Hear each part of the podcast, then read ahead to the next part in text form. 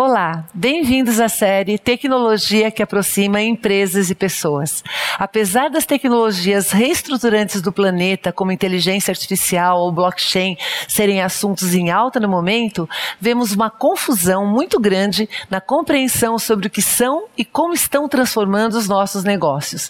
Não conseguimos usar aquilo que não conhecemos e, por isso, nosso assunto hoje é sobre como incorporar essas tecnologias todas de forma conectada e segura para aumentar a inteligência e eficiência do nosso negócio. Eu sou Marta Gabriel, autora do best-seller Você, Eu e os Robôs, livro que aborda e discute esse contexto tecnológico e como nos transformamos e evoluímos com ele. A convite da Mastercard, tenho o prazer de conduzir essa série de conversas sobre esses assuntos essenciais para o seu negócio, navegar esse tsunami de transformações com segurança e com as tecnologias adequadas para proporcionar proporcionar experiências melhores para os seus clientes e consumidores. Atualmente, a Mastercard tem soluções que vão além do cartão nas áreas de cibersegurança, inteligência artificial, consultoria e pagamentos em tempo real. E agora, vamos falar um pouco sobre inteligência artificial e cibersegurança. Inteligência artificial é um termo genérico, da mesma forma que a inteligência biológica, que se manifesta de inúmeras maneiras distintas, listadas na teoria das inteligências múltiplas de Gardner. A IA também se manifesta por meio de diferentes processos e algoritmos, sendo que a vertente que mais se desenvolve no momento é machine learning, mais especificamente deep learning. Esses sistemas inteligentes nos ampliam de formas que aqueles que não os utilizam ficarão para trás. O outro pilar para ampliarmos a inteligência do negócio são os dados. Sim, uma inteligência artificial sem dados é como um cérebro cérebro humano sem memória. Quanto mais dados de melhor qualidade, confiabilidade e que fluam de forma rápida, segura e eficiente, maior a inteligência do sistema. Nessa questão de dados, no entanto, existe uma dimensão extremamente importante e delicada, que é a responsabilidade e segurança sobre os dados dos clientes e consumidores que são utilizados para criar essa inteligência. Alguns dados são mais sensíveis do que outros e, além da regulamentação de uso e consentimento que avança a passos largos no Brasil e no mundo, existem inúmeras outras facetas que precisam ser observadas para garantir uma experiência completa para os seus públicos, clientes e consumidores, e essa experiência precisa ser do início ao fim da jornada. Conforme os dados fluem para criar inteligência e experiência, a responsabilidade e segurança precisam fluir com eles. Nesse contexto tecnológico extremamente poderoso, mas ao mesmo tempo desafiador, a Mastercard vai muito além do cartão, tornando-se uma parceira de inteligência conectada e segura para que os negócios possam oferecer a melhor experiência para os seus consumidores e clientes. A Mastercard tem em seu portfólio plataformas de ponta na área de tecnologia e cibersegurança, como a Brighterion Etoca, New Data e Risk Recon, que integram soluções de inteligência artificial e análise de dados que podem ajudar outras empresas em inúmeras frentes, como proteção no mundo digital, facilitar a identificação dos consumidores, detectar ataques cibernéticos, evitar fraudes, identificar pontos vulneráveis, melhorar a experiência do consumidor, facilitar as transações, agilizar aprovações, auxiliar na tomada de decisões estratégicas. Essas soluções só são possíveis quando existe uma integração entre as várias plataformas, permitindo o fluxo de dados e conexão para criar inteligência. E para entender como tudo isso funciona e os benefícios que essas plataformas podem trazer para o seu negócio, colocando as pessoas no centro, ampliando suas experiências e resultados, temos aqui hoje a Daniele Florestano, diretora de soluções de segurança da Mastercard Brasil, para conversar conversar com a gente. Bem-vinda, Dani. Oi, Marta. Bem, obrigado. É um prazer estar aqui com você hoje. Todo meu. Um assunto tão importante, tão relevante, tão fascinante, né? De que a gente pode mostrar um pouco como a gente vai conectar essas tecnologias com muito mais segurança, inteligência, sempre focando na experiência do portador. E como isso faz diferença, né? Como isso faz diferença nesse momento. Eu costumo dizer, Dani, que questões de segurança são questões de negócio, pois uma única falha de segurança pode destruir toda uma organização, da mesma forma que uma única carta removida faz desmoronar um castelo de cartas. Você poderia explicar quais os principais riscos que um negócio corre na era digital e como podemos combatê-los? Olha, a gente tem visto e vivido né, um crescimento exponencial da conectividade, um grande volume também é, de interações nesse mundo digital. Isso, né, nesse momento atual, onde as, as, pessoas estão trabalhando cada vez mais nas suas casas, né, onde a gente tem muito mais transação online do que a gente tinha antes, né, e a gente também tem muito mais dado médico trafegando, ele aumenta muito o risco de um ataque cibernético no mercado. Então, com esse, com esse monte de transações online que a gente vem né, nesse processo, imagina a infinidade de dados sensíveis de pessoas e de, e de empresas que estão rodando nesse ambiente. Né? Além disso, esse universo transacional online, ele traz um novo desafio para o nosso mercado. Quando a gente compara que é autenticar né, o, usuário, quando você compara isso com o mundo físico, as fraudes já foram quase eliminadas, mas no mundo digital ainda é uma, um desafio muito grande que a gente tem. Né? Então, como você fazer a validação correta desse usuário se você não está vendo ele? Né? Então, acho que um outro ponto aqui também é que muitas vezes as pessoas entendem que o único dado sensível é o cartão. Mas isso vai muito além do cartão. Todos esses dados que estão sendo seu nome, e-mail, data de nascimento, agora com os filhos em casa estudando, os dados dos seus filhos sendo trafegados, tudo isso é um dado sensível e relevante nesse mercado. Com base nisso, a Mastercard sempre teve essa premissa de segurança, né? E nos últimos dois anos a gente vem adquirindo algumas empresas de segurança para aumentar, né? Para complementar esse portfólio que a gente tem hoje. E aí eu posso te dar alguns exemplos, né? Biometria passiva, que é o que você falou no começo, biometria passiva comportamental, inteligência artificial, vulnerabilidade de risco, né? Então, tudo isso, ele traz uma maior complexidade para o nosso sistema, né? sendo necessário trazer mais novas tecnologias para esse ambiente. E, e, hoje em dia, né, com esse momento que a gente vive, mais de 100 novos esquemas de fraude são introduzidos todos os dias.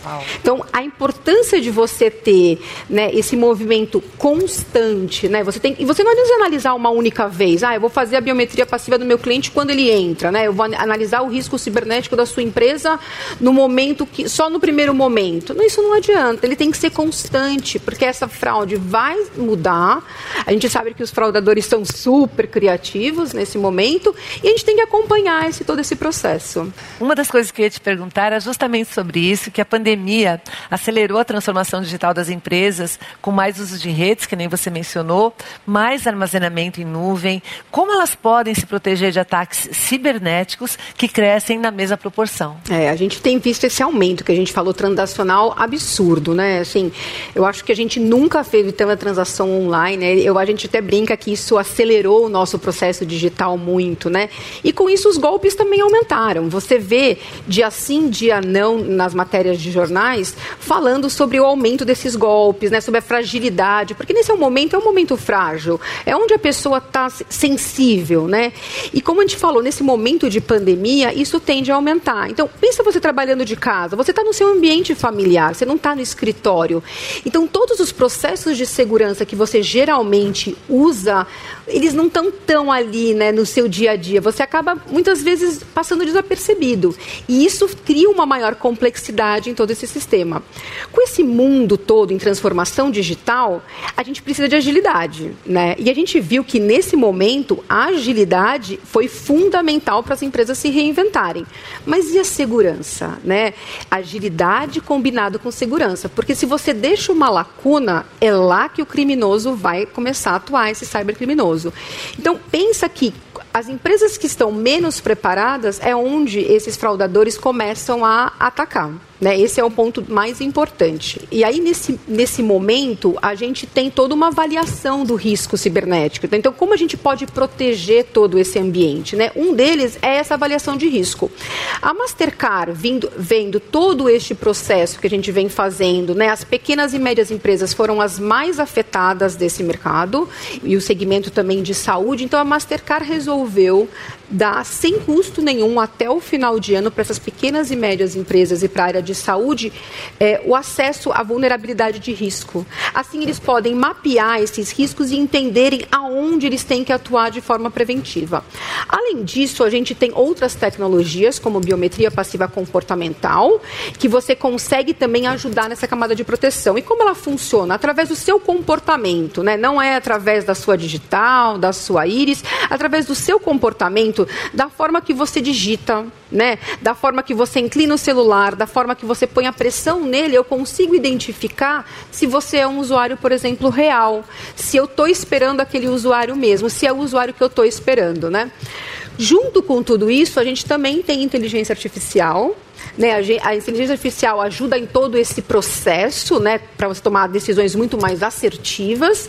E complementando isso, a gente tem a, a que é a nossa camada de colaboração entre o emissor e o estabelecimento, que ajuda a transferir essa informação. Né? A gente tira essa, esse, esse gap existente, esse, esse, essa lacuna que, que existia, onde eu não conseguia trafegar essa informação. Então, a combinação dessas soluções traz um, traz um poder absurdo né, para a gente conseguir identificar e tratar essas fraudes constantes que a gente tem. Elas ajudam a solucionar a complexidade desse é, meio de porque campo. esse monte de dado, né, esse monte de comportamento, né, o risco de você negar um, um cliente, recusar um cliente, ele ficar depois é, frustrado e não querer retomar é muito grande. Né? A gente tem pesquisas hoje que mostram, para a gente ter uma ideia, que 83% né, de clientes que tiveram algum problema de violação de dados, eles demoram meses para voltar. E 21% desses clientes nunca voltam. Então, assim, é super danoso para todo esse processo. A experiência ruim no cérebro, ela fica mais, né? Por questão de sobrevivência. Fica. Então, em função disso, essa é a grande importância é, da experiência é. boa, né? Esses riscos mudam a cada dia. Essa avaliação de risco precisa ser feita continuamente? Sim, esse é o ponto principal. Eu diria que esse é um dos principais pontos que a gente tem continuamente, né, constantemente, né? E pensa assim que os golpes estão ficando cada vez mais sofisticados, né? Se a gente não usar a tecnologia que a gente tem a nosso favor, isso vai ficar cada vez mais difícil. Né? E aqui a gente está falando que não é só importante no mundo digital você ter certeza que a sua empresa está segura. Você também tem que ter certeza que os fornecedores que fornecem a tecnologia para você, ou seja, o ecossistema que gira em torno daquela operação, também esteja seguro. E para isso eu gostaria, assim, a gente tem uma empresa adquirida recentemente, em janeiro, que chama Risk Recon. O que, que ela faz? Ela avalia proativamente um risco de um ataque cibernético. Então, basta você ser uma empresa com qualquer presença online, que através dos dados públicos a gente consegue coletar essa informação e direcionar esse risco. O mais importante aqui, se a gente tem esses dados públicos, o criminoso também tem. E aí ele consegue, se a gente não atuar proativamente, ele consegue estar um passo à nossa frente. E aí ele vai conseguir fazer um ataque. Então, quando você pensa, você tem que pensar que você tem que ser proativo para você e para o seu fornecedor. Como a gente faz, né? Como que é o processo que a gente define isso? A gente usa inteligência artificial, porque a complexidade de dados é absurda para coletar e trabalhar esse dado. Mas a gente cria um grau de risco cibernético, né? uma pontuação que vai de 0 a 10. Né? 0 é o pior, 10 é o melhor. E aí, nesse, nesse grau de risco, a gente faz várias etapas. A gente olha tantas brechas de segurança quanto de infraestrutura, através de 11 domínios né, que a gente tem especificamente, e aí a gente consegue mapear isso. E o que eu acho mais importante é que não importa o tamanho da empresa. Pode ser pequena, pode ser a média, pode ser a grande, a gente consegue identificar qualquer uma delas. Essa plataforma especificamente é uma plataforma que ela é pronta, não tem desenvolvimento por parte da empresa, não tem implantação, que as pessoas estão muito hoje, né, complicadas com esse momento. Então isso facilita muito a utilização da tecnologia. É bem importante uma coisa que você diz, que o criminoso, ele está indo cada vez mais forte com a tecnologia, está no interesse dele. E aí, quando a gente pensa nos nossos parceiros de negócios, ou quando a gente pensa no usuário que está na casa dele fazendo trabalho remoto, tem um, um falso senso de segurança Isso. e que na realidade não está acontecendo. E são pessoas que não são especialistas nisso, né? Isso. Então, se você não tem um parceiro que é, direcione, que resolva esse problema para você, você fica na mão de quem é especialista em atacar, né? No, do outro lado. Você falou um pouquinho sobre inteligência artificial. Então, como que a inteligência artificial das soluções Mastercard funciona? Por exemplo, você já falou da Risk Recon, avaliar riscos automaticamente ajuda a priorizar riscos cibernéticos. Isso deve representar não apenas uma experiência melhor, mas otimização de recursos e performance de resultados para os parceiros e seus clientes, certo? Você tem um caso para contar nesse sentido? Tenho. Primeiro que a gente usa inteligência artificial em todas as nossas soluções, né? O comentário teu no começo foi perfeito. A gente tem uma grande quantidade de dados, um volume absurdo com uma necessidade, uma velocidade nunca vista antes. Então, a gente usa inteligência artificial em todas as nossas empresas hoje adquiridas, né? É o que eu gosto de citar como um caso é no setor de saúde, né? Hoje, logicamente, eles têm que se preocupar com o bem-estar do paciente. Mas além disso, eles têm uma outra preocupação, né? Pergunta assim, como ele faz, como o, o, o usuário sente, como ele sente que ele está sendo preservado, todos esses dados médicos que estão sendo nesse momento, né? O que, que eles estão fazendo para isso? Então a gente vê que muitos hospitais, clínicas, eles têm que se preocupar muito com essa questão do, da, da segurança cibernética do dado, né? Mas não só por reputação. A gente está vindo aí a lei né, de proteção de dados, onde as multas são pesadas. E a gente tem falado com diversas empresas nesse, nesse segmento e eles começaram assim a trazer para a gente toda essa percepção da importância e da lei de proteção de dados. Então você vê que a experiência que a gente tem no nosso segmento, a gente consegue ir para esse mundo além do cartão, é mundo de tecnologia, né? Então o que, que a gente ajuda eles nesse processo, né? Eu faço uma análise, um relatório e é super importante esse relatório. Você vai falar assim, bom, eu analisei a empresa, apareceu 300 problemas. A empresa fala, nossa, o que, que eu faço com 300 riscos, né? Onde eu começo? Mas além desse, desse monitoramento, a gente prioriza esse, esse, esse, risco, né? Em graus. Então, em grau. Então, por exemplo, vamos supor que você tem um, o teu carro, né? Você tem dois problemas no seu carro. Você tem o som que não funciona e o pneu careca. Qual que você prioriza? Você prioriza o pneu careca. Então, a gente ajuda os nossos clientes, independente do tamanho, a priorizar esses riscos, né? A mostrar mostrar qual que ele tem que fazer primeiro. Então, assim, é muito importante esse momento, tá? desse monitoramento como um todo, para ele poder saber o que ele atua primeiro, tá? Porque no dia a dia, ele pode ter um, ele tem que ser proativo, né? Ele tem que fazer antes, ele tem que se antecipar para esse momento e poder concluir. E é, isso também é uma coisa muito assim para a gente prestar atenção, a priorização. Não só a gente está falando aqui de segurança, obviamente, né, direcionamento de negócios, mas o mundo está tão tão sobrecarregado de dados, de demandas, que a priorização passa a ser essencial para que a gente consiga otimizar é. recursos, estratégia, experiência, né, de maneira geral. E aí, aí o uso da biometria comportamental tem crescido porque ela traz algumas vantagens. De um lado, consegue combater fraudes, que nem você falou, avaliando dimensões comportamentais que não podem ser copiadas. De outro, facilita a vida das pessoas ao reduzir a necessidade de senhas e de outros sistemas de comprovação de identidade do usuário. Como funciona a biometria comportamental que vocês oferecem pela Nudeita? Bom, a Nudeira a gente adquiriu em 2017, mas ela tem mais de 10 anos de experiência experiência. É muito interessante quando a gente adquire uma empresa, essas últimas que a gente adquiriu, a gente acaba adquirindo a, a melhor, né, ou uma das melhores empresas naquele setor, onde ela só faz isso. Então a Nudeira tem 10 anos que só trata de biometria passiva comportamental e ela ajuda a gente a identificar o bom usuário nesse mundo digital em tempo real, né? Porque você não quer abrir uma conta e levar quanto tempo para ter uma resposta, né? Ou mesmo fazer uma transação e não ter a resposta online. Então, ela ajuda nesse momento. Então, pensa que através da interação do usuário, eu vou capturando uma série de dados, quer seja ele no seu computador, no seu, no, no seu telefone celular, eu vou capturando esses dados sem adicionar fricção. Essa é a parte que eu mais gosto. Eu não gosto quando me perguntam se eu não sou um robô. Então, eu não gosto mesmo. Então, ele ajuda ajuda sem adicionar essa fricção adicional tirando as fraudes automatizadas de robô e criando uma experiência muito mais tranquila, né? Com toda a, assim, o cliente não consegue perceber que eu estou fazendo essa validação, porque ela acontece no mesmo tempo normal, em milissegundos, que aconteceria qualquer outra transação. Então, para o cliente, isso fica muito transparente, né? E como eu coleto esses dados, como a gente comentou um pouquinho, através dessas interações. Então, tem um exemplo que eu gosto muito, que é assim, você está digitando, você está abrindo uma conta, você está digitando os seus dados. Como eu sei que é você digitando esses dados e não um robô, por exemplo, ou não um fraudador?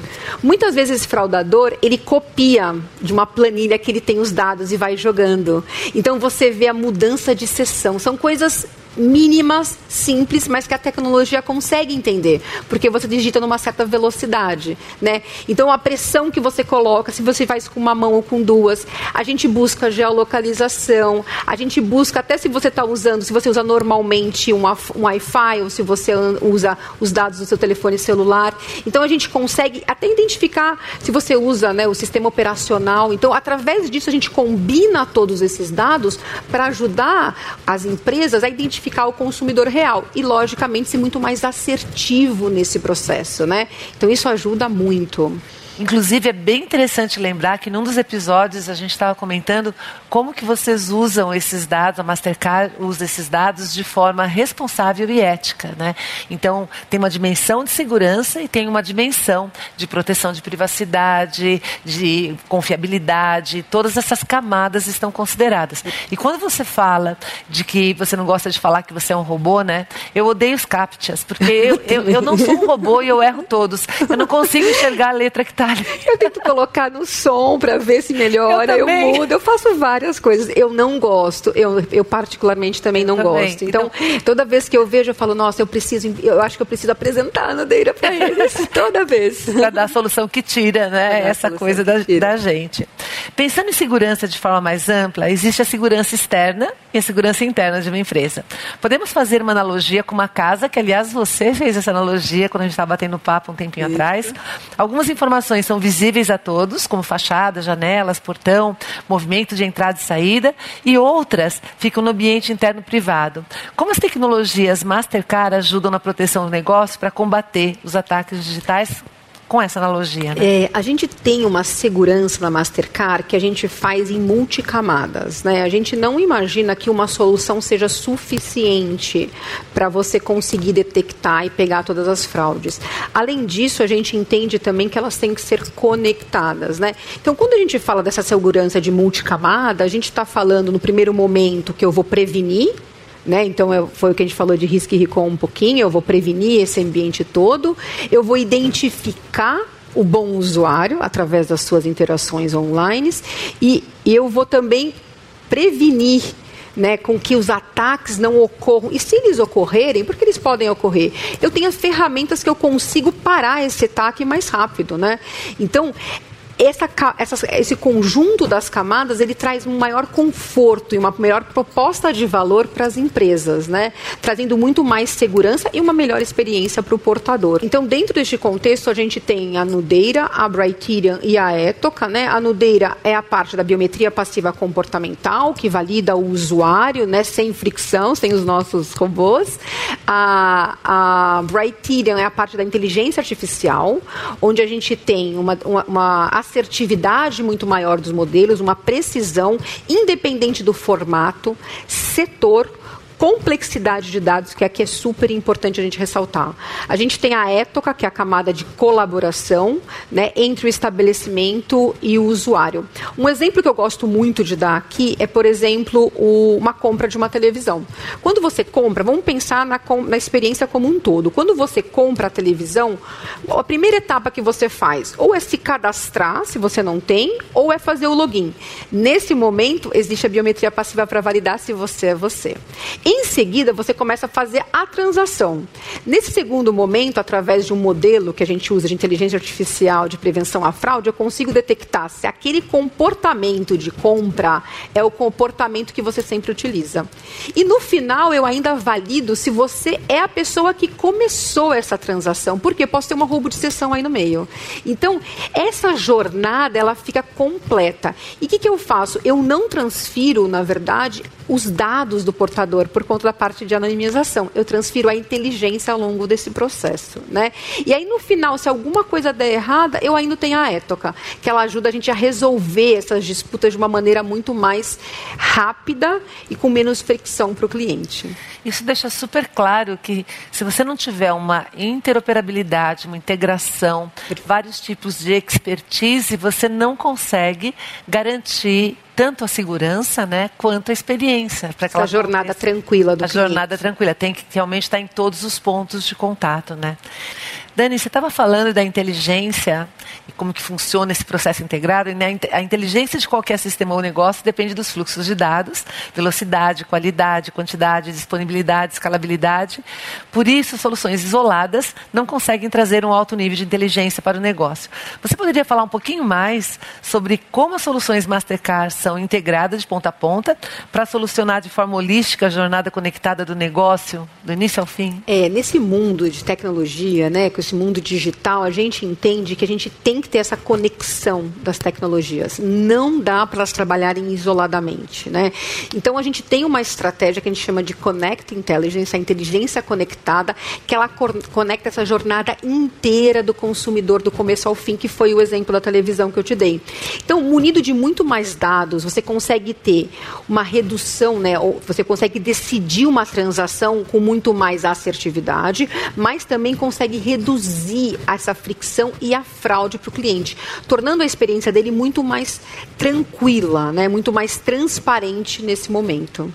É, é, interessante que isso conecta também com outro episódio que a gente teve sobre soluções de consultoria ou soluções de serviços que podem usar essa inteligência artificial, esses fluxos de dados, para solucionar outras dimensões do negócio também. Né? É inimaginável, né? porque cada passo que a gente dá, a gente descobre mais possibilidades e mais um passo, mais Não, possibilidades. toda a conversa que a gente tem com clientes de diversos segmentos que a gente está, de educação, de telecom, a gente descobre uma maneira diferente de conectar o dado que ele tem com o dado que está disponível para a gente poder fazer toda essa, essa junção né, e trazer uma experiência muito mais assertiva para o cliente. Né? Porque hoje eu consigo, né, a inteligência artificial e a, e a tecnologia que a gente tem, né, que é patenteada, eu não clusterizo os clientes, eu trato cada um como se fosse um. Isso faz toda a diferença neste momento. Então, eu uso todos esses bilhões de dados, transformo ele em inteligência e com isso eu consigo dar uma experiência muito mais, muito, muito melhor para o cliente do que ele teria, né? Muito mais adequada ao dia a dia dele. Quando a gente fala da questão de dados, tem um, um paper da Harvard Business Review que fala que primeiro a gente vê os dados disponíveis da empresa e tenta trabalhar a inteligência em cima deles. Depois a gente começa a ver novas fontes de dados que a gente tem disponível em algum lugar que a gente não está utilizando. E depois a gente começa a pensar quais dados que eu ainda não tenho e que eu vou atrás. Então, essa parceria com quem tem essa expertise ajuda a gente a enxergar o que, que a gente precisa para adquirir inteligência. E é, isso, esse ponto é perfeito, porque às vezes tem dados que a gente pede que a gente não não usa, né? Então você fica pedindo, então a inteligência artificial ele ajuda exatamente a você dar peso na variável correta, na informação correta. Isso é perfeito. Você vai analisando pouco a pouco para não estressar o cliente, pedindo informações que você não vai utilizar só para ter no seu banco de dados. Isso é perfeito. E aí você vai evoluindo junto, né? É. Uma das grandes questões com o avanço da inteligência artificial e big data é a responsabilidade dos dados, garantir segurança, sustentabilidade, moral e ética. Como é possível garantir essas dimensões e, ao mesmo tempo, trazer resultados cada vez melhores para os negócios dos parceiros? É, essa questão de dados, desse Big Data, cada dia mais está sendo super importante para as empresas e elas estão vendo isso como um insumo importante. Né? Então, existe uma pesquisa feita num fórum internacional de Davos de, de 2019 que mostra que entre as organizações, essa transferência de dados anualmente ela pode chegar até em 3 trilhões de negócios. É um volume absurdo. Mas, ao mesmo tempo, um contraponto, tem uma outra pesquisa que a Mastercard Internacional fez que mostra que que de 10 pessoas entrevistadas, 9 têm a preocupação com privacidade de dados. Né? E essas mesmas, o total desses entrevistados, um quarto deles dizem que as empresas não estão tratando esse assunto como deveriam. Né? Em, em, virtude de tudo isso, a Mastercard ela criou um código internacional de responsabilidade de dados, aonde mostra não só como coletar, mas como fazer esse gerenciamento, né? E aí ela criou um portal que a gente chama de My Data, né? Onde o consumidor ele pode entrar nesse portal, ele pode verificar as informações disponíveis e ele pode tirar, fazer um opt-out de alguma informação que ele acha que não faz sentido estar tá lá. E aí uma coisa super importante é que a gente já tem todo esse processo no desenvolvimento das nossas soluções e produtos. Então, quando a gente vai implantar uma nova tecnologia, isso não seja, isso não é um problema, né? Porque ele já está dentro desse contexto da solução. Já está tratado, né? Já está então, tratado. Essa linha tênue entre quando você usa o dado para inteligência ou quando você está eh, é, expondo, tem a responsabilidade quanto quanto à privacidade, segurança, ela está tratada num processo. Isso não dá para a gente fazer sem sistema, né? Não dá para fazer uhum. sem tecnologias adequadas, uhum. né? Perfeito. E eu queria que você falasse um pouco da plataforma Etoca, adquirida pela Mastercard, que intensifica a segurança dos pagamentos. Quais as vantagens para o consumidor e para o varejo? Bom, Etoca é uma camada de colaboração entre o emissor e o estabelecimento. Essa camada de colaboração, ela tem, ela, ela identifica as fraudes do mundo digital, mas ela também ajuda a gente a solucionar dis, eventuais disputas que tenham, quer seja por uma fraude genuína, que é aquela fraude realmente que o fraudador fez, pela fraude amiga, que é aquela fraude que na verdade você não reconhece aquela transação, ou quer seja por uma disputa comercial não reconhecida. O importante aqui é que tudo é feito através de camadas de colaboração. É uma plataforma de colaboração, onde eu consigo transferir o dado do emissor para o estabelecimento e vice-versa. E com isso eu consigo ter uma visão muito melhor daquele cliente, conseguindo ajudar com que as compras no mundo digital ocorram de uma maneira muito mais fluida, muito mais tranquila, né? Uma das soluções que a gente tem é, ajuda a prevenir a fraude amiga. Eu queria dar um exemplo que acontece bastante comigo e deve acontecer com muita gente também. É, eu olho no meu extrato e vejo uma transação que eu não reconheço, de 15 reais. Aí me deixa mais estranho ainda. Eu falei, 15 reais? O que, que eu estou gastando aqui, né? E aí quando eu vou ver a, a, a, o descritivo do meu extrato não diz nada. Então o que, que eu faço? Meu primeiro ímpeto é ligar no banco. Vou ligar no banco para poder né, fazer o cancelamento dessa transação e do meu cartão. Quando eu ligo, ele fala, porque como ele tem a étoca lá, esse estabelecimento é conectado, ele consegue ver que esse estabelecimento X, ele é uma loja de game. Então ele vai falar assim, Daniele, você tem certeza que você não fez essa compra? Aqui é um game. Ele vai falar assim, não, eu não comprei game no último mês. E ele, ele vai abrir mais dados da compra. Ele vai falar assim, olha, mas o usuário aqui cadastrado é Pedro. Você conhece Pedro? Eu vou falar, nossa, conheço, é meu filho. E além desse, ele está comprando todo mês esse joguinho aqui nessa loja. Eu vou falar, ah, tá bom. O que, que aconteceu nesse processo?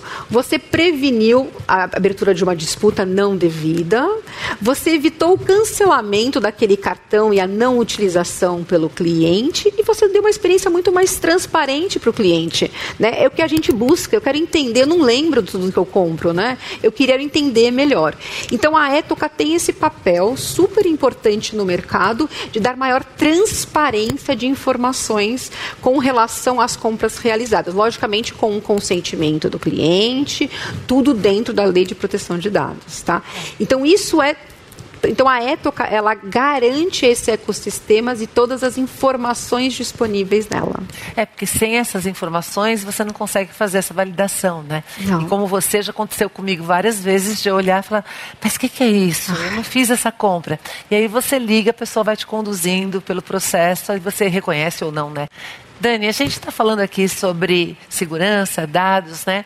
Qual é a diferença de quando a gente usa uma senha e quando a gente acrescenta a biometria passiva comportamental? É, a senha ela pode ser roubada, né? ela pode ser identificada de alguma forma, né? alguém olhou você digitar, alguém tem algum dado seu.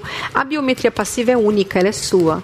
Então eu posso dar minha senha para você aqui, eu vou digitar minha senha no computador e você também, a biometria passiva vai conseguir identificar. Então a gente tem um simulador muito bom que a gente faz em demonstração, onde eu digito a minha senha e dou minha senha para o cliente na mesma hora. Ele digita é totalmente diferente a curva, porque eu estou acostumada a digitar, né? Eu digito com todos os dedos, a pessoa não, a pessoa vai ficar ali. Então, isso mostra claramente que você é único, né? O seu comportamento é único. Logicamente, a gente combina outras informações, não só a digitação, como a gente falou, mas isso você não pode ser copiado, né? Então, a gente cria esse perfil biométrico de cada um dos usuários que dá essa segurança maior para esse sistema. Mesmo que a senha seja copiada. Mesmo que a senha seja copiada, eu, você digita e você não vai ter a mesma experiência. Ele não vai conseguir traduzir o mesmo comportamento vai que eu traduziria. replicar, não dá para copiar isso. Né? Exatamente, né? perfeito. E essas soluções de segurança, de inteligência que a gente está falando aqui, que a Mastercard oferece, ela pode ser usada em outros setores além dos setores financeiros? Sim, a Mastercard, a gente está no momento que é mais que cartão mesmo. É uma empresa de tecnologia.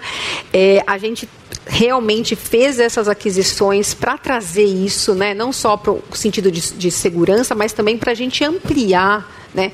A Mastercard tem todo um know-how já no mundo de pagamentos e por que não pegar esse know-how de segurança e ajudar outros setores, como é o de saúde, como é o de educação, como é o de telecom. Então a gente já começou um trabalho e tem sido muito gratificante, né? Porque a gente tem usado todo o nosso conhecimento, né, para ajudar outros setores. Então, além da tecnologia, além do cartão, também tem os setores além do financeiro. Perfeito, perfeito, exatamente. Isso está trazendo para a gente uma gama de conhecimento, né, muito importante nesses setores, muito importante.